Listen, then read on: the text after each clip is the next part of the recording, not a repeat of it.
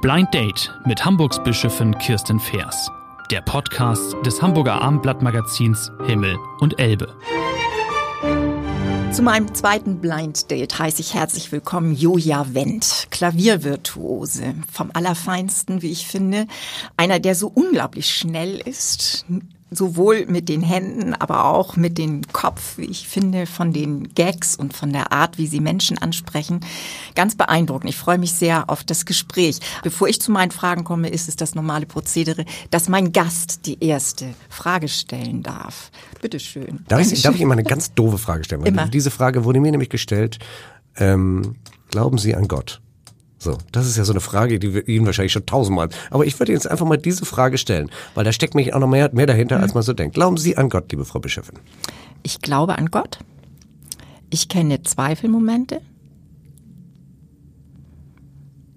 Ich kenne auch ja, Grenzsituationen, in denen ähm, Gott mir unverständlich ist. Ich finde, er ist manchmal auch sehr entfernt von Menschen. Also ich wünschte mir, er würde sich mal in Menschen anders nochmal zeigen. Das, äh, dazu gibt's dann uns, die wir es dann immer versuchen zu übersetzen. Ähm, und ich fühle mich zutiefst getragen und geborgen. Hm. Ich glaube an Gott. Das ist schön. Und Sie? Das gefällt mir. Und ich. Ja, also ähm, was in diese, was diese Frage verbirgt ist, die zwei Worte Glauben und Gott. Ne? Glaub, also die Frage, man hätte ja auch so stellen können, glaubst du? Mhm. Ne? Und man könnte, man hätte fragen können, was ist Gott? So, ne? man hätte ja so, mhm. ne? man hätte diese beiden Fragen ja auch trennen können. Ähm, ja, was ist Gott? Gott ist ja, und man darf sich das nicht so vorstellen, so sehe ich das, nämlich als äh, den Mann da oben mit dem weißen Bart, nein, nein, ne, der, der, der, da steht ja. und sagt, und du, du, du, und ne, aufpasst, wenn du was Schlechtes machst, dann haut er dir gleich mit, dem, mit, mit dem Zeiger auf die Finger. Mhm. So, ne, also so ist es, äh, so muss man sich das eben auch nicht vor, also so stelle ich es mir zumindest Da bin ich schon, also sozusagen ganz weit von entfernt. Ja, ja, Deshalb genau. ist mir das gar keine Frage mehr so, aber es ist Deswegen, gut, dass ich das, das nochmal beschreiben. Ja, ich wollte das mal ganz simpel einfach mal aufteilen. nee, ne? super, super. So, also Gott ist für, ist, ist für mich eine, ähm, wie soll man sagen, das ist eine, eine höhere Instanz, die wir erstens überhaupt nicht begreifen können, sondern ähm, deswegen ist auch lustig, dass Sie sagen, ähm, er zeigt sich mir manchmal nicht. Das ist ja eher so nach dem Motto, das Zeigen ist ja eher, gibt's da etwas, was Ja. mich, ne, das so muss man das ja verstehen, ne, nach dem Motto, vielleicht gibt's da ja auch gar nichts, ne, so diese, dieses, dieser Zweifel. Also jetzt, ich glaube nicht im Sinne von einem Wunder und es macht dann wusch und Mhm. dann hast du sofort die Idee, das kann nur Gott gewesen sein. Also das halte ich jetzt für, für also dieser, diese Art von Wunder. Es gibt ein Wunder, das für mich darin besteht, dass überhaupt Leben so entsteht. Also Mhm. dass, dass, dass schon sehr viel Wundervolles in unserem gesamten Leben um uns herum, finde ich, wo man sagen kann, wie kann das funktionieren? Guck dir nur mal ein Blatt an, wie das, wie das konstruiert ist. Was ist das für ein Wund Schöpfungswunder? So, und um das mal den Aber ganzen das- Empirikern hier, ähm, die das hören, Ja. einmal zu sagen, Entschuldigung, wenn ich Sie kurz unterbreche. Mein Alles gut. Vater hat immer gesagt, es gibt äh, viele Dinge zwischen Himmel und Erde, die wir nicht verstehen. So. Und, Ja. und es gibt wirklich viele Sachen, die wir nicht verstehen. Wir denken immer, also es, das, das Ja. rufe ich jetzt auch den Empirikern, die jetzt zuhören, zu. Ähm, äh, es gab eine, der Professor von Albert Einstein hat ihm, als er sich entschieden hat, Physik zu studieren, gesagt, wissen Sie, Herr Einstein, ähm, es ist toll, dass Sie jetzt anfangen, Musik zu, äh, Musik sag ich schon, Physik zu studieren. Ähm, äh, aber im Grunde ist eigentlich alles erfunden. Also sie, eigentlich weiß man ja alles, ne, wie es läuft und so weiter. Wie, ne, sie, da, da wird nicht mehr viel sein. Ne? Und dann hat er sozusagen mit der Relativitätstheorie Klar. alles über den Haufen. ge- So, also es gibt so viel zwischen Himmel und Erde, was wir noch nicht verstanden haben. Und wenn man jetzt Gott stellvertretend für für das nimmt, was ähm, äh, wie soll ich das sagen? Stellvertretend für für das was uns umgibt. Und es kann ja, es kann ja, also wir denken immer, wir sind die einzige Intelligenz. Wissen wir ja gar nicht. Vielleicht gibt es noch gasförmige Intelligenzen, von denen wir überhaupt noch nie was gehört haben, ne? Und die auch mit uns gar nicht kommunizieren können. Und, und, und was bedeutet über Intelligenz? Unsere Intelligenz ist eigentlich nur ein Abbild dessen, Ja. was uns umgibt. Ne? Das darf man auch nicht vergessen. Warum können wir denn sehen? Wir sehen nur das, was wir, ne? wir sind ja sozusagen ein Produkt unserer Umwelt. Und wir denken immer, ja, wir beherrschen die Wir Umwelt wären von die, wegen. wir wären die Schaffenden. Ja, von wegen. Wir sind Genau. nur das, das, was wir können, können wir nur, weil das, weil da draußen etwas ist, was noch viel mehr kann als wir. So, und da, Sehr schön, sehr schön formuliert. Formuliert. So, und ja. da ist es, und wir wissen ja auch, was wir nicht können. Wir können zum Beispiel nicht so gut sehen wie der Falke, wir können nicht so gut hören wie der, ne, so, also es gibt ja viele. Wir, wir, wir wissen ganz viel über Photosynthese, über Physik, über, ähm, über die, über Evolution. Also das ist ja auch Quatsch, das alles gegen, also manche halten das ja immer so für gegen, gegeneinander. Aber wie wirklich Leben entsteht, also wie du wirklich wirst, der du bist oder der du werden könntest, das ist letztlich ein Geheimnis. Und diese, dieses Geheimnis zu wahren, das, ähm, Das muss man gar nicht wahren, das werden wir sowieso nie ergründen, liebe Frau Nee, Bischöfin. nee, wahr, wahren im Sinne von, dass es auch ein Geheimnis bleibt. Ja. Also, ähm, weil man da nämlich auch im besten Sinne eine gewisse Ehrfurcht vor Leben entwickelt. So. Und das ist für mich ähm, Religiosität per Excellence, das dann auch zu, zu leben. Beim Glauben So, da kommen wir gleich zu, ne? Das war jetzt Gott, ne? das war jetzt Gott. Okay, Glauben, bitteschön. also für mich ist das ja sehr, sehr klar, mitbedeutend zu vertrauen. Also sich, äh, sich auch ab einem gewissen Punkt zu sagen, ich glaube es und äh, kann es nicht alles wissen. Mhm. Oh ja, sehr schön. Stimmt. Also der Glaube, wir glauben, also ne, gut, wir, wir wissen jetzt, also Gott haben wir beschrieben als etwas, was da, was, was dessen Produkt wir sind. Das vielleicht kann man es so mal runterbrechen. Ne? Ähm, dass, dass in einer Vielschichtigkeit und in einer Vieldimensionalität Das da ist es. draußen existiert, Das was wir es. überhaupt nie durchdringen werden. Das ist leider unser Fluch und vielleicht sogar Segen zugleich. Ja. Wir werden es nie ergründen. Wir werden schon viel ergründen. Wir werden, ich glaube, in den nächsten 100, 200 Jahren, wenn wir, Wir wir werden dann noch leben, sehr werden, viel Informationen haben. wir werden noch mehr Informationen haben, aber trotzdem werden wir nie auf den Punkt kommen. Das ist wie der So es. Urknall. Wir werden den Urknall nie zurückverfolgen können, weil das ist davor, vorher können wir nicht, geht nicht. So, und das, das mag uns, das mag uns wahnsinnig nerven, nervt mich übrigens auch. Aber äh, so ist es nun mal, damit müssen wir uns abfinden. Mhm. Und, ähm, und der Glaube, so, und da, und da, und das, ähm, das ist etwas, das, ähm, das ist individuell wie ein Fingerabdruck, finde ich. Also Mhm. das ist ähm, jeder ähm, ist auf, äh, also auf, in seinem Erlebnishorizont, der ja auch ganz verschieden ist übrigens, ähm, ähm, das kann man sich veranschaulichen. Also bei Menschen ist das schon verschieden, bei Tieren erst recht. Also die Eint Mhm. Eintagsfliege hat einen ganz anderen Erlebnishorizont als wir, also, ne, weil wir die essen kürzer lebt und zwar viel schneller, naturgemäß. Und eine, eine Schildkröte, die 150 Jahre alt wird, auch viel langsamer. Die, so, die, die erlebt, die, die erlebt die Dinge ganz anders als wir. So und jeder Mensch hat auch einen anderen Erlebnishorizont. Insofern kann man das auch nicht über einen Kampf scheren, sondern muss auch jeder ganz individuell sehen, an was glaubt er denn überhaupt. Und ich glaube eben an viele Dinge und ich glaube auch an die Werte der Bibel. Ich glaube an die Gesellschaft. Ich glaube an das Miteinander. Ich glaube an die Kraft und Energie in Chemie zwischen Menschen. Das ist ganz wichtig übrigens etwas. Das merkt man. Ne? Ich glaube daran. Ich glaube, dass wir wie so eine, wie eine Art Schwarmintelligenz, hat man ja auch inzwischen rausgefunden. Ne? Dass also, wenn Menschen zusammen sind, hat es eine ganz eigene Energie. Ich meine, zwei Menschen und wenn es noch Mann und Frau sind, die Energie kennen wir hoffentlich oder viele von uns, äh, dass das eine besondere Energie ist, ähm, die, die, die man also ganz deutlich spüren kann. So. Und wenn man das spüren kann, dann kann man das auch übertragen auf andere, äh, auf andere ähm, äh, Situationen. Und insofern ja, ich glaube und ich glaube an Gott. Der Glaube, von dem ich glaube, dass, dass jeder ja sowas in sich spürt, in sich trägt. Jeder trägt ja irgendwie einen, oder die Frage zumindest nach dem Sinn, nach, nach dem, was Absolut. Ich einen, äh, glaub wo das das, ne, wo das, wo das herkommt. Und, die, und mit allen Leuten, mit denen ich spreche, und ich bin ja auch in meinem Beruf ähm, international unterwegs, in ganz verschiedenen Glaubensgemeinschaften. Ähm, da können wir auch später nochmal drüber sprechen, Gerne. weil das ist ähm, etwas, was, ähm, wa- was man, wenn man also so ein bisschen von, von draußen drauf guckt, ähm, möglicherweise auch die Dinge ein bisschen klarer erscheinen lässt. Ähm, aber äh, es wird ja viel diskutiert, jetzt gerade in der, in, in der heutigen Zeit über die Kirche, die Bibel und das, was eben vor über 2000 Jahren aufgeschrieben wurde, inwiefern sich das auf die heutige Zeit übertragen lässt und wie auch die Kirche sich sieht und auch positionieren will und auch, sag mal, äh, in dieser sich rasend verändernden Zeit ähm, ähm, jetzt vers versucht ähm, zu, wie sagt man, so, also ihren ihren Platz auch äh, in der Gesellschaft ähm, äh, so einzunehmen, dass dass sich da möglichst viele Leute drin wiederfinden. Ähm, w- und ich will jetzt gar nicht darauf anspielen, auf die ganzen Dinge, die jetzt rund um die katholische Kirche und so passiert sind und so weiter, aber, da- aber das, auch gerne drüber sprechen. Das, wir- ist ja, das ist, geht ja um Vertrauen. Ja, genau. Und dass äh, wir eigentlich die Institution ähm, sind, die Vertrauen herstellt, dass wir für einen Wertekanon stehen, der unabhängig von Zeitgeist oder Moderne sich auch äh, durchträgt. Einerseits. Es aber so zu vermitteln, dass es Menschen heute verstehen. So, das meine ich nämlich. Also die Genau. Frage würde sich eigentlich Geschichten, diese, die Werte an sich, die sind ja alle richtig und das ist ja auch Genau. gut so und das hat ja auch alles seinen Sinn. Ja. Aber man muss eben die Sprache die Sprache ist halt alt und wenn sich immer wieder auf die Geschichten von damals und so weiter äh, äh, bezogen wird, dann muss man doch, man muss zumindest eine Sprache finden, die verständlich ist und womit auch jeder was anfangen kann. Da bin ich absolut Ihrer Meinung. Ähm, Das, was Sie eben beschrieben haben, dass Menschen ähm, so etwas wie eine Religiosität in sich spüren, heißt ja bei uns auch religiös-musikalisch zu sein. Ach, finde ich, wirklich? ist finde ich total besonderer Begriff, der mir gerade jetzt im Gespräch mit Ihnen so ja. einfällt.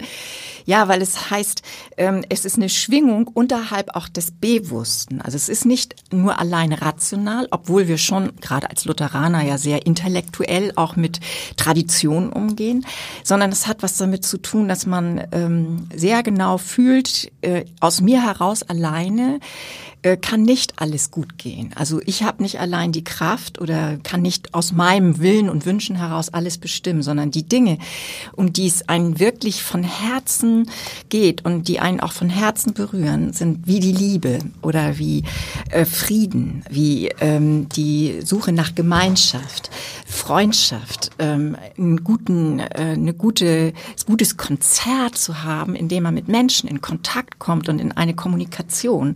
Das alles hängt auch von sehr, sehr viel mehr ab als von dem, was ich in dem Moment denke, tue oder sage, sondern das ist auch eine Schwingung, das ist auch Inspiration und äh, ich glaube, die hat viel mehr zu tun ähm, mit transzendenten Ideen, mit der Frage, wie werde ich eigentlich beschützt? Gibt es eine Kraft, die außerhalb von mir selber wirkt? Und das in eine Sprache zu bringen, auch eine musikalische Sprache zu bringen, ist, finde ich, heute absolut dran, Kirche in der Moderne zu sein. Deshalb gehe ich ja ins Gespräch, zum Beispiel mit Ihnen oder auch mit der Wirtschaft oder auch mit jungen Leuten, die im Moment so viel Themen äh, auf dem Zettel haben und die wir ganz dringend viel, viel mehr in den Blick nehmen müssen, meiner Ansicht nach. Ja, ich glaube, ich glaube, dass, ähm, dass es auch ein, dass es hilfreich wäre, wenn man jemanden hätte mit, mit viel Charisma, so wie damals Jesus muss ja ein wahnsinniger, ein wahnsinniger Typ gewesen sein. Der muss ja die Leute dermaßen in den Bann gezogen haben. Das muss ja wirklich ein richtiger charismatischer, ich meine, man kennt das ja aus der Musik auch, irgendwelche Popstars, die so ein Genau. Charisma haben auf der Bühne und so eine Strahlkraft entwickeln, dass die dann eben auch die Leute erreichen. So einen wünsche ich mir mal an der, an der Spitze der Kirche jetzt. Ja, Einer, der sagt, ey, ein Typ, wo alle sagen, ey, was für ein Spitzentyp das ist. Ne? Und dem würde ich jetzt, und dem kaufe ich das auch voll ab. Ne? Und nicht so einen alten Opi, der da sitzt, salbernd und, und irgendwann, äh, es zeigt- also, ne, so, ich, ich, ich übertreibe das jetzt natürlich äh, bewusst, aber ne, man, man würde so einen, sich so einen jungen Typen mal wünschen, der sagt, ey Leute, hier geht's lang und überlegt euch mal, warum das so gut ist, wie es ist. Naja, dass wir als Kirche nun ähm, nur mit alten Herren uns sozusagen äh, nach vorne setzen, glaube ich, ist schon gerade in der evangelischen Kirche durchaus anders geworden. Aber ich finde auch richtig, dass man uns herausfordert. Also nicht zu sehr in den Rückzug zu gehen, sondern aktiv reinzugehen in die Themen und auch in die, ähm, ja, zu den Menschen hin, die, die, glaube ich, sehr viel von uns wollen und brauchen. Gerade in so einer Zeit, wie wir jetzt merken, äh, wo es so viele Polaritäten gibt, wo Spannungen sind, europaweit, wie wir das äh, eigentlich brauchen, so ein Gemeinschaftsgehen und äh, auch eine Institution, die dafür einsteht und sagt, Leute, ohne eine Form von Toleranz und die, die äh, weiß, was sie tut, ähm, kommen wir in, diesen, in dieser Gemeinschaft nicht weiter. Und dass das auch moderne, äh, charismatische Persönlichkeiten braucht, bin ich unbedingt bei Ihnen. Ja, also zum Beispiel diese, Je Jesus selber übrigens, der war ja nicht nur ein Charismatiker, sondern der hatte die enorme Fähigkeit, äh, immer wieder zurückzufragen, also sich selber als Person zurückzunehmen. Narzissten haben wir genug, Mhm. Stimmt. wenn ich das so sagen Das darf. stimmt, absolut. Sondern das Spannende war, sich ständig dass- zu hinterfragen, ne? Genau, genau. Und das, und das ist übrigens auch etwas, ähm, also gehen wir mal davon aus, also nehmen wir mal an, sowas wie Liebe deinen Nächsten, so die, die Nächstenliebe. Ne? Ja. Das kann doch jeder von uns ganz einfach selber praktizieren. Und, Ja, und, und ich absolut. sag mal eins, das Feedback ist auch direkt. Das heißt also, wenn du mit, mit Leuten, äh, schon im Supermarkt, ne, du sprichst nett mit der, mit der Frau an, an der Supermarktkasse, ähm, oder, ne, selbst wenn die dann sagt, "Äh, quatsch mich nicht an oder so, oder so, das zumindest das Gefühl vermittelt, kann man trotzdem freundlich sein. Mhm. Und dann, und irgendwann kriegt man das Feedback auch wieder. Und dann, man fühlt man sich selber besser. Und so, das ist wie so ein Schreiber. Wenn man aber im Straßenverkehr nur die Leute blöd anhupt und, und sagt, du, äh, blöd mal, wie du da wieder links um die Ecke fährst und so, dann kriegt man auch genervt zurück. So, das heißt, dass also, man kann direkt im täglichen Leben Schon ganz einfach, mache ich immer. Ich bin mal zu den Leuten immer wahnsinnig freundlich. Ich denke so, wieso ist der so freundlich? Kennen wir uns? Ne, so nach dem Motto, äh, ich sage, nee, wir kennen uns nicht, aber, aber ähm, es ist, es, ich krieg ein besseres Gefühl, du kriegst ein besseres Gefühl, mein freundlich zueinander ist. So, das ist so einfach. Und das ist das ist das Grundprinzip schon mal äh, der Bibel, Nächstenliebe. So, guck mal, da sind wir schon mal am ersten Schritt. Ja. Ne? Und und alles andere kommt dann eben, eben später. Und all das, was in der Bibel steht, macht ja Sinn. Ja. Es ist ja so, dass dass die Dinge für die Gesellschaft, für unser Zusammenleben und für das, was wir sind und wie wir zusammen äh, existieren wollen, äh, wahnsinnig Sinn machen. Und darauf können wir ja aufbauen. Denn wenn wir die Regeln der Bibel, ich, ich, ich, ich komme hier gerade ins Schwadronieren, aber wenn wir die Regeln der Bibel zumindest grob beachten, also zumindest in, dem, in, in dieses, diesen Kontext mal sehen, auch warum ist denn zum Beispiel äh, Ehebrechen nicht so eine. Äh, warum steht und du sollst keine Ehe brechen? Das hat einen ganz klaren Hintergrund. Das ging um Krankheiten, um um Verbreitung von die Gesellschaft, die die dann eben das kam kam aus einer aus einer moralischen äh, aus einem moralischen Nirvana, aus, in dem sich die Leute befunden haben. Und so bringt das Struktur rein. Mhm. Ne? Ne? Und man darf das auch. Ne? Also diese das regelt das Zusammenleben schlicht und ergreifend. Ja, genau.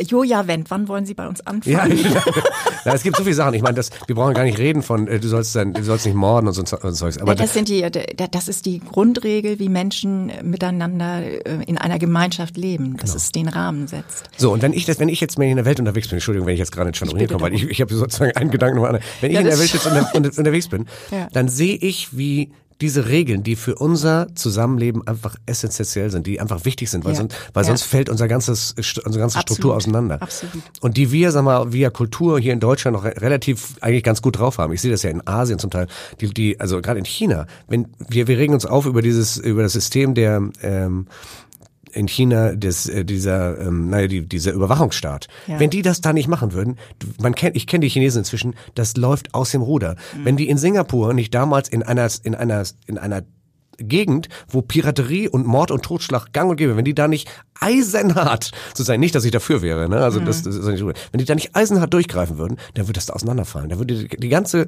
dann wäre dann wäre der Mord und Totschlag. Dann ist es so wie in Südamerika, dass man nicht mehr auf die Straße gehen kann.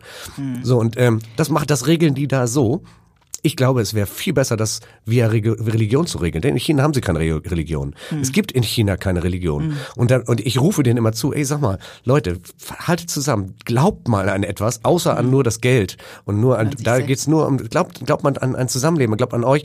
Das ist, ähm, Na, interessant ist ja, dass die ähm, gerade evangelische Kirche in China enormen Aufschwung hat. Ist das so? Weil, ja, weil der Leistungsgedanke, der ja quasi ähm, durchweg von, ähm, also die Persönlichkeit beschreibt. Also du bist als Persönlichkeit Leistung wird ja gerade von, vom evangelischen Glauben direkt angefragt und gesagt, es geht nicht um das, was du alles schaffst. Es geht um das, was du vor Gott bist. Und das ist ein geliebter Mensch, ein geachteter Mensch, ein gewürdigter Mensch. Deshalb sind die Menschenrechte so konstitutiv für unser Zusammenleben ähm, und er hat natürlich auch biblische Wurzeln. Und das man deshalb immer wieder auch äh, dann in China oder in asiatischen Kontexten immer wieder auf die Menschenrechte äh, sich konzentriert und die einbringt, hat genau diesen Grund. Sehr gut. Ich muss aber noch eine kritische Sache äußern. Okay, ich bitte darum. Also weil wir gerade über Asien sprechen. Es gibt eine Religion in Asien, die gefällt mir besonders gut. Und äh, das ist der Buddhismus. Und mhm. ich sage, ich sage warum. Mhm. Ähm, am Ende glauben wir alle, also dieses Wertesystem, was, was ein mhm. Glauben und eine Religiosität hat, das, das ähnelt sich ja und das ist auch gut so. Äh, übrigens auch dem, Isla, dem Islam. Ich bin mhm. in einem islamischen Staat groß geworden. Der mhm. Islam hat durchaus, also das ja. ist wirklich, das wird bloß immer so hier so wahnsinnig verteufelt und so. Und ich sage jetzt auch ganz kurz, was der Islam und die Christen haben, was, was ich unerträglich finde und was der Buddhismus nicht hat, was ich großartig finde, ist dieses Missionieren. Wir sind hier als Christen und als Islamisten, die, sind, die missionieren auf Teufel komm raus. Und das ist so unangenehm und, und äh, mhm. während, während die Buddhisten, die sagen, entweder ihr glaubt oder ihr glaubt nicht. Also und die, die bieten das sozusagen Haben eine große an. Gelassenheit. Eine wahnsinnige Gelassenheit, klar. Das macht die natürlich anfälliger, aber ähm, naja, da ist schon die Überzeugung durch die Lebensform, also dass das, was du sagst, du auch tust. Das ist natürlich idealerweise für jede Religion so. Und ich, wir sind ja hier in, in Hamburg in einem tollen interreligiösen Gespräch, auch mit Buddhisten, Hindus, Baha'is, Islam natürlich in den unterschiedlichsten Kategorien. Da gibt's ja sehr, sehr viele Unterscheidungen. Und Christen, also das ist ein, ein so interessanter Austausch auch über unsere gesellschaftlichen Aufgaben als friedensstiftende Religion. Aber das interessiert mich natürlich. Also diese mal. Missionierung, das, Ja, das würde mich wie immer haben Sie interessieren. das, wie haben Sie das denn in, äh, haben Sie das in, in, als Kind erlebt oder in welchem Ich Zusammenhang? empfinde, ich empfinde, dass Christen, also die Christen generell, und das ist, ich meine, ganz extrem ist in Amerika, Ja. ähm, ähm, und, und, und auch die, das, der Islam, das sieht man ja auch gerade im, im, im, ähm, im Vorderorient oder im, ne, überhaupt im, im nee, da sind Sie, glaube ich, aufgewachsen. ich bin in der Türkei, also ja gut, ich habe drei Jahre da gewohnt, weil mein Vater Ah, war okay, Chefarzt am Deutschen. Krankenhaus damals in ja, das Istanbul. hatte ich irgendwie so im Hinterkopf noch. Genau, und deswegen, ich habe ja, ich habe ich hab die schönsten Freundschaften und so weiter. Und wenn ich mal höre, ich, ich denke mal den Leuten, ey, reist doch mal hin. Ich war im Iran zum Beispiel, habe da Konzerte Okay. gegeben. Ey, das waren großartige Leute, die sind gebildet, das sind, Ja. äh, die haben ein Herz aus Gold, äh, wahnsinnig Lange, Gast, lange Kultur. wahnsinnig, wahnsinnig gastfreundlich und so weiter. Wenn man denkt, ja, die da im Iran, die Mullahs und so weiter, die, die sagen, denk, ey, die, die, die Leute, die ich kennengelernt habe, sagen selbst, ey, der Mullah. Oder die Türken sagen auch, ey, Mensch, Erdogan. Ne? Klar, da gibt's immer welche, die sagen, ja, Erdogan macht das. Das habe ich auch mit denen große Diskussionen. Warum macht der Dinge richtig klar? Weil der sozusagen den Staat dann für die ne, so nationalistisch zusammenhält und das finden die natürlich dann auch toll und so weiter. Ich, man kann, man kann diese, man kann das ja verstehen, wo das herkommt. Aber mal zurück auf das Missionieren. Warum muss eine Religion immer so, so wahnsinnig aggressiv missioni- missionieren? Also das ist mir fremd. Aggressives Missionieren schon gar. Wir haben äh, als eine Art Grundauftrag, das hängt mit unserer biblischen Tradition zusammen, immer die Idee, dass man mit anderen universal, also dass wir eine universale Religion sind, die ähm, sich für Menschenrecht und Schöpfungsrecht universal einsetzt. Also wir sind eine Weltfamilie, so, so denken wir es, aber nicht im Sinne von Bemächtigung, sondern im Sinne von einer Geschwisterschaft oder einer Weltfamilie, die ähm, eine hohe Freiheit hat und im ausgewogenen Kontext der Freiheit auch guckt, dass man die Güter gerecht verteilt. Also Gerechtigkeit ist ein ganz starkes Sym Symbol dafür, dass man, ähm, dass man sich von unserem Glauben her mit einer grundsätzlichen Achtung ansieht und in der nicht indem man die Unterschiede nivelliert, sondern indem man Unterschiede auch würdigt, also sich befreundet, wenn man so will, mit dem Unterschied. Das ist die Grundidee des Christentums. Die aggressive Mission ähm, hat immer was damit zu tun, andere letztlich zu bemächtigen. Und das äh, ist äh, diametral entgegengesetzt zu dem, was eigentlich dieser Missionsgedanke ursprünglich mal war. Bin ich ganz fest davon Ja, okay, wenn das, wenn das so ist, ist ja gut. Ja, also das ist, das sind so die die Grundlagen, wie äh, von denen wir herkommen, dass das passiert, so wie Sie es beschrieben haben, gar keine Frage. Und dass das ja Menschen ähm, auch über die letzten 500 Jahre, also dass das zu ganz, ganz schlimmen äh, Ausfällen geführt hat, wissen wir ja auch. Also dass, dass äh, immer ein, ein übermäßiger Eifer der ähm, stark auf sich selbst gerichtet ist, immer den anderen nicht mehr sieht. Und schon hat man das Nächstenliebe-Prinzip nicht mehr erfüllt. Sehen Sie. Und ehrlich gesagt, wenn, als Sie mich so nett gefragt haben gerade, wann können Sie bei mir anfangen? Das fand ich, das ehrt mich natürlich sehr. Aber ich muss zugeben, ich bin überhaupt kein Vereinsmeier, was das angeht. Also wenn ich, wenn ich etwas tue, dann, dann mache ich das aus Überzeugung und dann lese ich in der Bibel und ich weiß, was in der Bibel steht und, und versuche selber das für mich persönlich so zu leben, ohne, sagen wir jetzt den Schutz der Gemeinschaft zu suchen, sondern für mich ganz persönlich, die, den, mein, den, mein Wertesystem danach auszurichten So ist es. und, und zu sagen, bei mir, bei mir persönlich anzufangen. The man in the mirror, mirror heißt es immer. Aber ne? das, aber das ist ja nicht nur was Privates, sondern das ist ja auch etwas, was man nach außen strahlt. Oder? Genau. Also das hat doch eine, das hat doch eine Wirkung für eine Gesellschaft. Ob Ich versuche auf der gläubiger Bühne, Mensch bin. ich versuche auf der Bühne ähm, nie Witze auf Kosten anderer zu machen, sondern ich bin der, der Depp sozusagen. Ich versuche ein gutes Gefühl zu geben. Die sollen fröhlich nach Hause gehen, die Leute.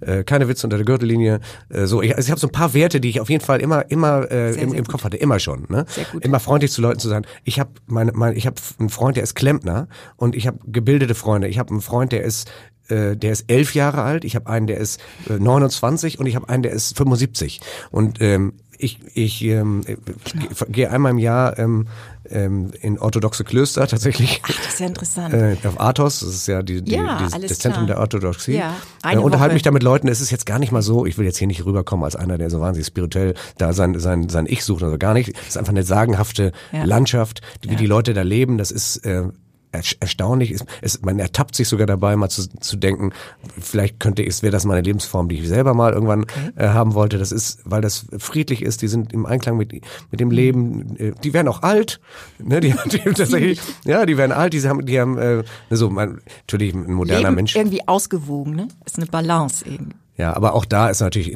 sind natürlich auch untergeordnet, dem, die leben ja sozusagen Ja. kein idiorhythmisches, sondern ein konjubitisches Leben. Das heißt also mit dem, mit dem, mit der Gemeinschaft sozusagen zusammen.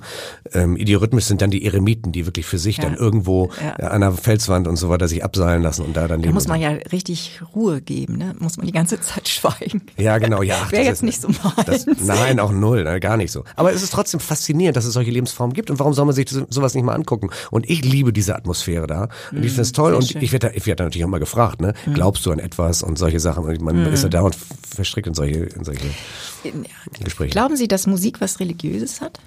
Musik hat einen Riesenvorteil. Musik ist international und über äh, regional und über auch über religiös, wenn man so will. Ne? Diese Sprache, die Sprachmusik wird überall verstanden. Und ich habe ähm, ich habe Geschichten gehört von, in, in, als ich in äh, Kamtschatka war zum Beispiel, wo ähm, auf, vom Stamme der Tschuktschen, die da wirklich im Norden leben, im Einklang mit der Natur, ohne, also äh, ohne zivilisatorischen Anschluss oder so, dass die auch Musik machen tatsächlich. Ne? Dann kam einer und hat das erste Mal in seinem Leben ein, ein Klavier gesehen und spielte eine Melodie, die ihm seine Großmutter ihm zum Einschlafen vorgesungen hat. Auf, auf, mit seinen Fausthandschuhen. Einfach hat er ausprobiert. Und es gibt kein, das scheint ein Grundbedürfnis des Menschen zu sein. Ob die, wie isoliert diese im Amazonas und die, die trommeln oder die singen, überliefern sich Melodien. So. Also Musik scheint ein Grundbedürfnis des Menschen zu sein. Das heißt, das ist etwas, was uns alle verbindet, über alle ethnischen und äh, äh, gesellschaftlichen äh, Grenzen hinaus. Ähm, Notenschrift ist auch international. Das heißt, ähm, ich habe mich mit Leuten in den Arm gelegen, mit denen ich nicht ein Wort, ein Chinese irgendwo in, in, in Mainland Kein China. Wort verstanden. Kein Wort verstanden, aber wir haben, wir sind Aber beste Freunde, beste Freunde geworden. Wir haben zusammen gespielt und wir haben uns auf dieser Ebene haben uns wunderbar verstanden und es war groß, wir haben immer noch Kontakt. So und ähm, Und ja, gerade Jazz. Jazz ist ja eine Art von Kommunikation zwischen den verschiedenen Instrumenten, aber Sie sind vor allem allein auf der Bühne, ne? ich, ja, nee, es ist ja Unterschied. Bei, beim Elbjazz jetzt vor ein paar Wochen stimmt. äh, war ich war ich ähm, mit einer Big Band und habe ich mit lauter jungen Leuten zusammen gespielt. Und ähm, das war eine, war eine tolle, ähm, das Jazzkombinat, das sind alles, alles junge Leute, wo ich dann immer, danach kamen die Leute zu mir, ach Mensch, ist toll, dass du auch mit jungen Leuten musizierst. Und ich in dem Moment dachte ich immer, oh Gott, ja, ich bin ja schon zu alt. ich dachte, ich bin auch selber noch so jung. Aber es stimmt gar nicht. Wenn man mit denen zusammenspielt, dann, äh, ne, dann ist Dann auch wird das so deutlich. Ja, aber das, nee, aber dann, man hat auch das Gefühl, man ist es auf Augenhöhe, ne? Ja. Und ich finde, das ist ganz wichtig, dass man auch kein Standesdünkel, wo wir jetzt wieder zurückkommen auf diese, Ja, ja, auf die Freundschaften, die ich quer durch die Generation und quer durch die, Ja. äh, durch die, durch die Berufsgruppen und so weiter habe. Einfach nur, weil man, weil man sich gut versteht und weil man eben das außen vor lässt. Und ich finde, da kann jeder bei sich selber anfangen. Frau Mhm. Ja. Bischöfin. Das ist wunderbar. das ist wunderbar mit Ihnen, Herr Wendt. Also, weil das Thema Religiosität und Musik ist ja nicht nur, was ich vorhin meinte, mit ähm, religiös musikalisch zu sein, sondern äh, wir ja auch in der Kirchenmusik. Das ist Ja. eine Glaubenssprache. Ja, das stimmt. Das, Das, ist, großartig. nicht ähm, einfach äh, richtige die Darstellung von richtigen Noten in welchem Instrument jetzt auch immer oder auf welchem Instrument auch immer, sondern es ist ähm, eine Glaubenssprache, die etwas vermittelt von Geborgenheit, ähm, Ängsten, ähm, ganz tief ist eine ganz tiefe Sprache, die die Menschen auf einem anderen Ebene be- erreicht als ähm, über den Kopf. Also ein Weihnachtsoratorium ist ja kein Zufall, dass wir hier in Hamburg, das die Hauptstadt der Weihnachtsoratorien sind, voll Voll, voll kommen die Leute, weil sie sagen, Weihnachten ist für mich jetzt besonders, so ein Oratorium zu hören. Und an Johann Sebastian Bach mit dieser Kompositionsfähigkeit ist eben eine ganz eigene tiefe Sprache. Und man darf nicht vergessen, die, die stammt ja aus einer tiefen Religiös Religiosität. Absolut. Also Bach war ja ein, ein tief religiöser Mann. Ne? Absolut. Und, ähm, und da sieht man mal, zu was das auch fähig ist. Er hat sozusagen sein ganzes Leben ja untergeordnet, dieser, dieser Sprache, wie Sie sagen. Ne? Mhm. Und, äh, und, die, und nur hatte er ein wahnsinniges Talent, dass er eben intellektuell, aber auch, äh, aber auch emotional. Allein wie diese Fugen aufgebaut sind, sind doch Kunstwerke. Ja. Ja, vor allem, dass, dass Mathematik und Emotion da so Ja. wahnsinnig zusammenkommt. Also ich habe ich hab einen Freund, einen Freund, der sagt immer, Musik kann wahnsinnig gerecht sein. Denn wenn Dinge aufgehen, das ist so, ne, der fühlte sich dann plötzlich so, das, das ist ein wahnsinniges Glücksgefühl. Das, und das kann ich mir vorstellen, hat Bach dauernd gehabt. Ne, dieses Glücksgefühl beim Komponieren. Weil, Ja. weil die Dinge eben aufgehen, die er sich zurechtgelegt hat. Und dann auch noch musikalisch. Also das ist ja, der war ja auch wahnsinnig fleißig. Er hat unheimlich viel komponiert, ne? Ich glaube ja. Jeden Tag dreimal. Und äh, na und dass, dass man äh, das Viele mit Kinder hat er übrigens auch noch gehabt. Ja. So. genau. dass der so eine Zahlensymbolik, dass die sich quasi dann in der Musik übersetzt und dass es dann aufgeht, wie Sie sagen, ähm, ist die eine Seite. Aber der hat ja auch gespielt mit diesem letzten Akkord oder mit dem letzten wohlfeilen Akkord, der dann manchmal fehlt also wo man quasi in der Spannung bleibt und die ja was widerspiegelt vom Leben. Du, du kommst eben nicht immer, äh, auch in deiner Lebensform, nicht immer bis zum Schluss, sondern man wartet oft auf den letzten Akkord und dazwischen gibt es sowas wie eine Spannung, in der man auch lebt. Ja, Tension and Release. Das yes. ist, auch, das ist ein, eine, das ist ein Grundprinzip der, der, der Musik, nicht auch, sondern auch der Literatur eigentlich überall. Ja, ne? so ist es. Ähm, worauf wollte ich nochmal ganz kurz hinaus? Ähm, Musik, ach so ja. Wie empfinden Sie das eigentlich, liebe Frau Bischöfin? Ähm, in der Kirche wurde sich ja auch ganz klare Effekte bedient. Also mhm. Musik ist ein wichtiger Faktor, ne? weil der sehr, weil Musik sowieso sehr emotional ist. Man darf mhm. nicht vergessen, anders als visuelle Dinge ist, ist die Musik sehr emotional. Man kann die Ohren nicht verschließen und ähm, die Menschen, stell, Menschen weinen, wenn sie Musik hören. Man stelle sich mal einen Hollywood-Film ohne Musik vor. Geht Der, das wäre kalter Kaffee. Das ginge nicht. Ne? Das Geht heißt, Musik nicht. verstärkt eine eine Emotion nochmal besonders. So, dann hat man natürlich die Show da mit der, also erstmal die Orgel. Die Orgel Großartig. ist ja, ne? Also Orgel, die Königin der Instrumente, sagt man ja, ne? Damals. Was da alles drinsteckt, ist unglaublich. Naja, es ist ja sozusagen ein, ein Instrument, was viele andere ja. Instrumente abbildet, was eben auch polyphon ist, was man, ne? Sie, es also, zieht alle Register. Mit verschiedenen Manualen, mit Füßen ja. und so weiter so. Und das ist natürlich monstermäßig, wenn die, wenn man dann in der Kirche sitzt, dann mit der Akustik und dann eine große Orgel, so, da ist man schon mal, gef ich, spreche mal, ja, voll ne, so, man ist voll geflasht, ich sag's mal jugendlich salopp. Ähm, so, dann kommt der Geruch dazu, dann wird hier mit Weihrauch und so rumgezimmert, dann, äh, dann, dann dann die Rede, wenn die auch noch charismatisch vorgetragen wird, äh, die Musik, so, dann da hat man, da hat man schon mal, dann kommt man ja in so, in so einen Trance und dann, na, also es ist schon, wenn man ganz, wenn man es jetzt mal runterbrechen würde, wie eine, wie eine sehr gut gemachte Show. So haben die damals eigentlich, die haben eine gute Show gemacht und die Leute sind nach Hause gegangen und gesagt, oh, ich bin, ich bin so vereinnahmt und ja, und ich mhm. habe Gott gesehen und so weiter. So, ich glaube, dass ähm, das sind zwar also das mag jetzt für uns profan, die wir ja dauernd gute Shows sehen mit von großen Künstlern und so weiter äh, daherkommen. Aber ich glaube, das sind ähm, Hilfsmittel gewesen, um um den Glauben und dieses Wertesystem an Mann zu bringen. Ich bin, doof zu sagen. Ich bin ganz sicher, dass ähm, wenn man nicht auch eine gewisse Form der Inszenierung kann. So, genau. Und dazu gehört es auch, professionell Liturgie zu singen, zu reden, also alles das, was Sie jetzt eben angesprochen haben. Das heißt, man muss es gut machen. Mhm. Nicht allein, dass man genau. es macht, sondern es muss richtig gut gemacht sein. Und wenn jemand ähm, eine Orgel wirklich zu spielen versteht, in, mit all ihren verschiedenen Registern, dann ist es etwas, was flasht, einfach weil es gut gemacht ist und die Leute erreicht. Und ein Gottesdienst zum Beispiel ist ja tatsächlich, das so, so würden wir das ja auch theologisch beschreiben, eine Gesamtinszenierung. So, genau. Die wirklich ähm, aufbaut mit dem ersten Wort, das ist das Entscheidende, der Anfang ist das Entscheidende, mhm. ähm, einen Bogen herstellt zu, zu dem Segen, den die Leute dann auch wirklich empfinden. Mhm. Und äh, dass das nicht etwas damit zu tun hat, viele Worte zu machen, sondern wie man sie macht und dass das was damit zu tun hat, wie bekomme ich Kontakt zu Menschen. So ist es. Denn äh, vielfach denken ja Leute, predigen oder so etwas sei irgendwie nur eine rein monologische Angelegenheit. Im Gegenteil. Ich empfinde das ganz stark, wenn sie mit, ähm, was weiß ich, 2000 Leuten im Michel sind. Da ist doch eine Energie, die sich gegenseitig auch ähm, nach vorne bringt. Das ist bei ihren Konzerten ja genauso. Nur, dass unsere Inszenierung in Tüdelchen gesetzt eben nochmal eigene Formen hat, die wichtig sind, dass man sie hält. Auch weil Liturgie im, im besten Sinne etwas Haltendes hat, to containment. Also man muss Emotionen, die die Menschen haben, auch in einem guten Sinne halten.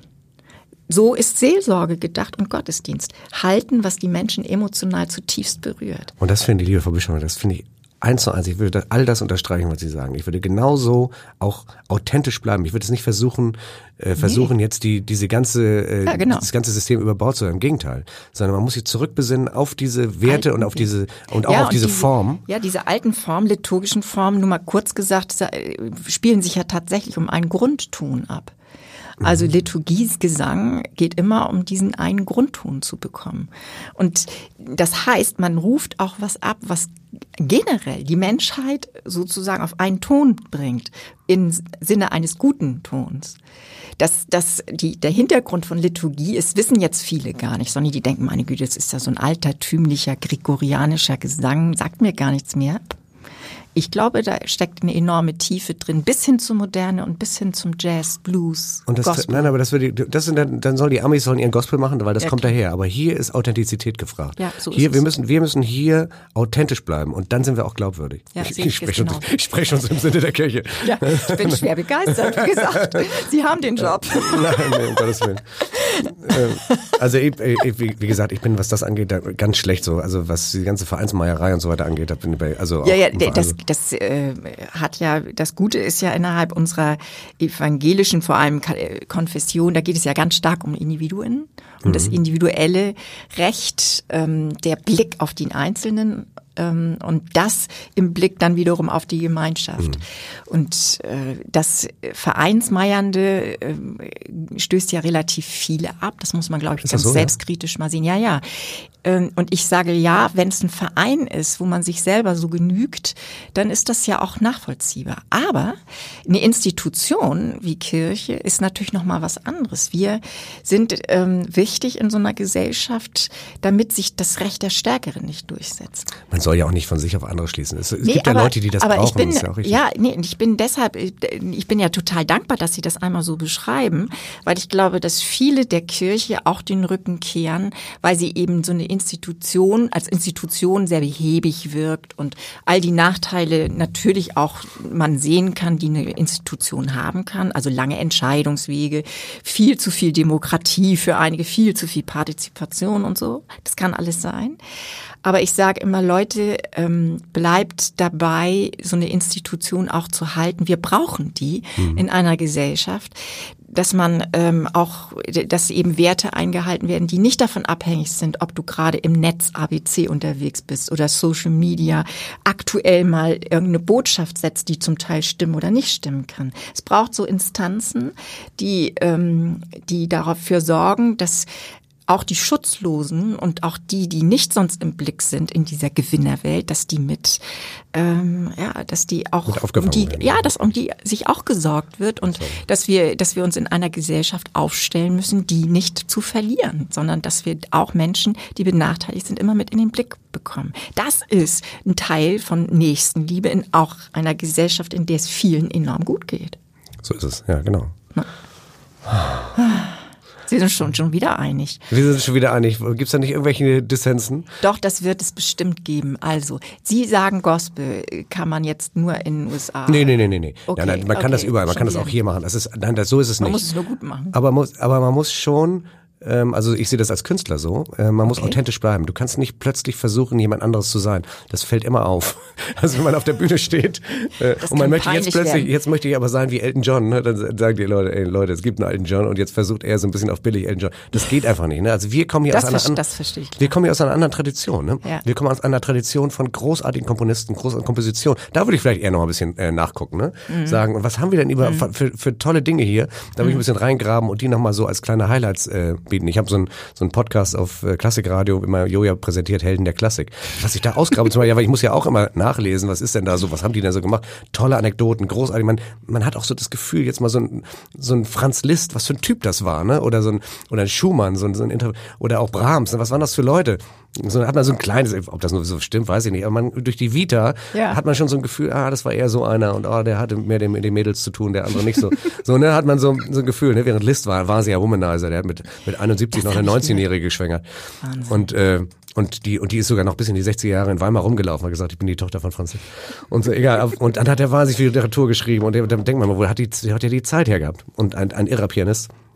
Aber auch so ein Und Superstar. auch nicht damals. richtig leicht zu spielen, wenn ich das mal so sage. Nee, nee, nee, nee, super. Aber, ähm, Aber das können Sie alles, ne? Sie Nee, aber was ich damit sagen will, ist, so, ist äh, in Amerika hat man natürlich eine andere Tradition aus der Blues-Jazz-Geschichte. Also wir, das haben wir ja sozusagen mehr adaptiert, ne, durch diese westliche amerikanische Leitkultur, die wir mit mehr übernommen haben hier. Mhm.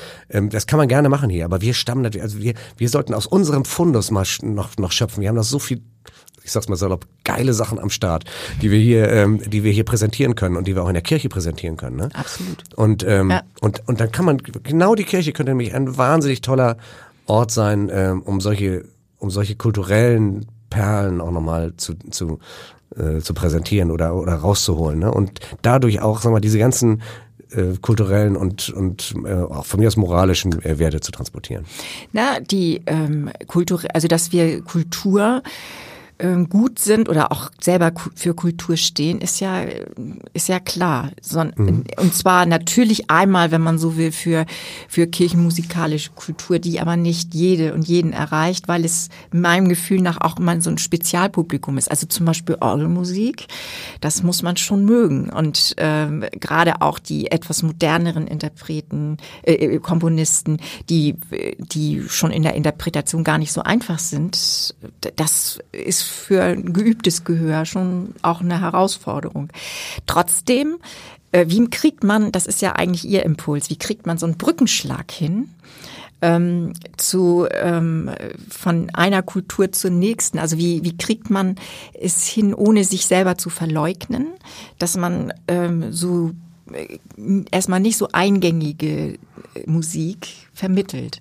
Denn auch das, was Sie mit 80, 88 machen Ja. Sie doch, ne? Diese 88 Tasten Nummer, wo Sie sagen, äh, ich hole quasi ganz ja, traditionelle Musik nochmal oder klassische Musik hebe ich nochmal in einen Kontext, wo die Leute es neu erleben. Ja, Sowas in der Art würde ich mir für Kirche, das gibt's einerseits schon, aber das würde ich mir für Kirche auch nochmal anders vorstellen. Ja, ich glaube, ähm, das Problem von Contemporary Music, also von dieser modernen Musik, und wenn Leute dann eben versuchen, ist manchmal, dass sie zu verkopft und zu wahnsinnig, sie wollen Ja. eben was Neues entdecken. Und dieser Wille, der steht denen selbst im Weg. Okay, das verstehe ich. Sie wollen immer selber, die wollen jetzt, jetzt und Es jetzt soll wieder, gemacht werden. Es muss jetzt, es muss jetzt was Neues her und, und dieser, und dieser Druck ist einfach dann, ich, ich habe gerade so eine Geschichte erlebt, ich weiß nicht, das würde jetzt den Rahmen sprengen. Es gibt Erzähl. einen, einen, einen, Gesch- einen ägyptischen Geschäftsmann, äh, sehr erfolgreich und sehr reich, der, der hat sich in den Kopf gesetzt, am Ende seines Lebens nochmal ein Klavierkonzert zu geben. Hat aber nie Klavier gespielt vorher. So, und dann hat der, und es gibt natürlich keine Literatur, die leicht genug wäre, um das zu spielen, so mit Sinfonieorchester und so weiter. In der und dann, Tat. und dann hat, äh, hat es ein bisschen gegraben und so weiter und dann kam man nicht weiter und hat einen russischen Komponisten gebeten, er möchte ihm doch ein Klavierkonzert äh, schreiben. Und der kam zurück mit dem, was er dann geschrieben hat und er sagte, that sounded like a horror movie. Hat gesagt, das klang wie ein Horror. Der liebte natürlich Brahms, Beethoven, Mozart, der liebte natürlich die alte, schöne klassische Musik und der kam wieder zurück mit Contemporary Russian Composer, also Russ, russische Contemporary. Kannst du dir vorstellen, was da, wie das klang, ne? Dem hat sich die Fußnägel aufgerollt. Und dann hat er, und dann ähm, hat er mich jetzt gebeten, ob ich ihm nicht was komponieren kann, so in der Tradition. Und, da Und- ist wirklich die, das Entscheidende. Und das hat man immer wieder in der Musik. Wir sprechen jetzt mehr über die Musik als über die Kirche, aber. Das ist schon man, völlig in Ordnung. Man hat in der, in der Musik immer wieder die, ähm, die großen Komponisten und die, die es wirklich beherrschten, die konnten eben auch sehr einfache Richtig. sehr einfach komponieren. So. Und diese Einfachheit manchmal, ne, möglicherweise auch im, im, mit, also im, im, im Zusammenspiel mit, mit Spannung und, und mit Tension und Release, ne, und Entspannung, ähm, das ist die große Kunst. Und wenn man mit, mit großen Musikern redet, dann ist es immer das, die Einfachheit und die Klarheit, wenn es das gelingt, und das kann man auch in die Modernität bringen. Also man könnte doch Absolut. heute mal versuchen, Absolut. einfach zu komponieren und nicht immer so wahnsinnig verschwurbelt und, ver und äh, ne, so, so wahnsinnig äh, so, und so, dass es kein Mensch mehr versteht. Denn man muss doch, das darf man auch übrigens nicht vergessen, man muss doch die Leute erreichen. Man Ja. will doch auch mit der Musik die Leute erreichen, sonst bleibt Ja. man immer in seinem, in seinem Kämmerchen und, und äh, regt sich darüber auf, dass keiner seine Musik hören will. Sondern du musst natürlich selber proaktiv versuchen, die Leute mit dem, was du machst, zu erreichen und auch und dass sie das verstehen, mit auf dem Bildungsstand, wo sie sind, abholen. Und äh, das wird häufig vergessen bei, bei, bei Contemporary Music und und äh, und das wird eben in der Popmusik machen die das zum Teil äh, exzellent. Ne? Und äh, da gibt es eben Leute, die die ganz klar mit die Botschaft und die Musik so zusammenbringen, dass es eben die Leute sofort erreicht. Und ähm, und ich bin der Meinung, es muss nicht Popmusik sein, es kann eben auch ähm, Orgelmusik sein von mir aus oder. Ja, Klaviermusik, ja. Absolut. in, äh, mit der man das äh, erreichen kann. Absolut. Auch wenn die Hörgewohnheiten sich so ein bisschen geändert haben. ne? Man hat ja Das ist ja im Prinzip auch ähm, das, was Sprache ausmacht. Wenn du einen komplexen Vorgang nicht auch oder eine, eine komplexe Idee nicht auch Menschen so vermitteln kannst, dass sie sagen, ah, einfach. gute Idee, Sehr gut, ja. gute Idee. Ein guter Da Pfarrer kann das. Da gehe ich drauf ein oder da das das bewegt mich mhm. und äh, wenn es etwas gibt, was ja Musik und Sprache so zusammenbringt, ist es so eine Bewegung, die aus sich selbst heraus entsteht. Also nichts, was du so machen kannst, sondern es entsteht immer Musik neu. Das ist nicht nur das Ableisten von Noten, sondern Musik ist was anderes. Stimmt, aus dem Moment geboren. Das ist, man sagt ja, Musik sei eine, sei eine Sprache tatsächlich. Man lernt sie wie eine Sprache. Übrigens ähm, sage ich immer den Leuten, die sagen, sie sind unmusikalisch. Also entweder sagen, ich bin total unmusikalisch, sage ich, das stimmt nicht. Nee, du hast, du, du sprichst nämlich und wenn du sprichst, hast du im Grunde, Entschuldigung, dann hast du die ganze, hast du die alle einzelnen Phasen, Lernphasen durchlaufen. Am Anfang Imitation, du imitierst die Laute der Mutter. Mhm. Dann äh, Assimilation, du mhm. verinnerlichst die, die Sprache und dann Innovation. Du setzt die, die Worte so zusammen, dass sie für dich einen Sinn ergeben und dass du etwas ausdrücken willst, was dich gerade bewegt. So. Diese drei Phasen hat jeder, mhm. so. Und das Gleiche passiert mit Musik. Imitation. Du imitierst das, was dein Klavierlehrer dir, sag mal Klavier jetzt, mhm. äh, Klavierlehrer dir vorspielt. Assimilation. Du guckst, was ist, was bedeutet denn C-Dur, mhm. E-Moll und was, ne, wann kann ich das wo an, so verändere dich sozusagen diese Sprache. Und dann Innovation. Dann versuchst du sozusagen, äh, das in eine eigene Sprache zu, ähm, zu bringen und da hapert es oft bei, bei klassischen Pianisten, die eben oft beim, mhm. äh, beim Interpretatorischen stehen bleiben und nicht selber eine Sprache entwickeln. Mhm. Klar, über die Interpretation entwickeln oft auch äh, klassische Pianisten eine tolle Sprache, das darf man nicht vergessen. Mhm. Ähm, also über die Literatur, die schon mal geschrieben wurde. Mhm. Äh, aber meiner Meinung nach sind die wahren großen Pianisten heutzutage auch die, die selber komponieren. Ne, das mhm. sagt man immer, ne? Mhm. Ähm, so kann man nachvollziehen, absolut. Und weil, weil die sozusagen auch ihre eigene Sprache entwickeln können dadurch und weil sie eben einfach ein umfassendes äh, umfassenden Blick haben auf die Dinge. So, und ich nehme an, das wird mit der Sprache auch in der Kirche genauso sein. Also genau. Ja, das Aneignen von zum Beispiel alter Literatur, wie dieser Weisheitsliteratur Bibel, in der Tat hat das was damit zu tun, wie durchdringt man einen, einen Text, dass du verstehst, was hinter den Dingen ist. Also das eine ist, was man liest. Und ich, heutzutage lesen ja Leute wahnsinnig viel parallel. Also es ist ja immer mhm. gedacht, so schnell wie möglich Informationen aufzunehmen, sie vielleicht sogar auch sofort zuzuordnen und in parallelen Strukturen immer wieder weiterzugeben. Also das typische Social Media Kontext, also mit kurzen Sätzen, Sätzen sich zu verständigen. Aber was wir Geisteswissenschaftler ja tun, ist einen Text zu durchdringen. Also mal tiefer zu gehen und zu erfassen, was ist das und dann zu übersetzen. Also in eine Art neue Performance zu bringen, mhm. die wiederum die Leute interessant finden. Das stimmt. Und ähm, deshalb bin ich auch unterwegs durchaus mit moderner Musik oder mit der mit dem Versuch Sprache und äh, Musik zusammenzukriegen, was vielleicht nicht gleich gefällig ist, sondern auch eine gewisse Sperrigkeit hat. Das mhm. dafür habe ich einen gewissen Fable. Also kann ich kann ich was dem abgewinnen. Auch auch wenn das nicht popular ist in diesem Sinne, dass es nun nicht wirklich jeden so, jeden rockt.